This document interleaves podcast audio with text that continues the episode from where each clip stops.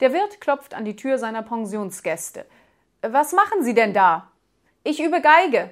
Na, äh, dann ist ja gut. Ich dachte schon, Sie sägen unseren Holztisch durch.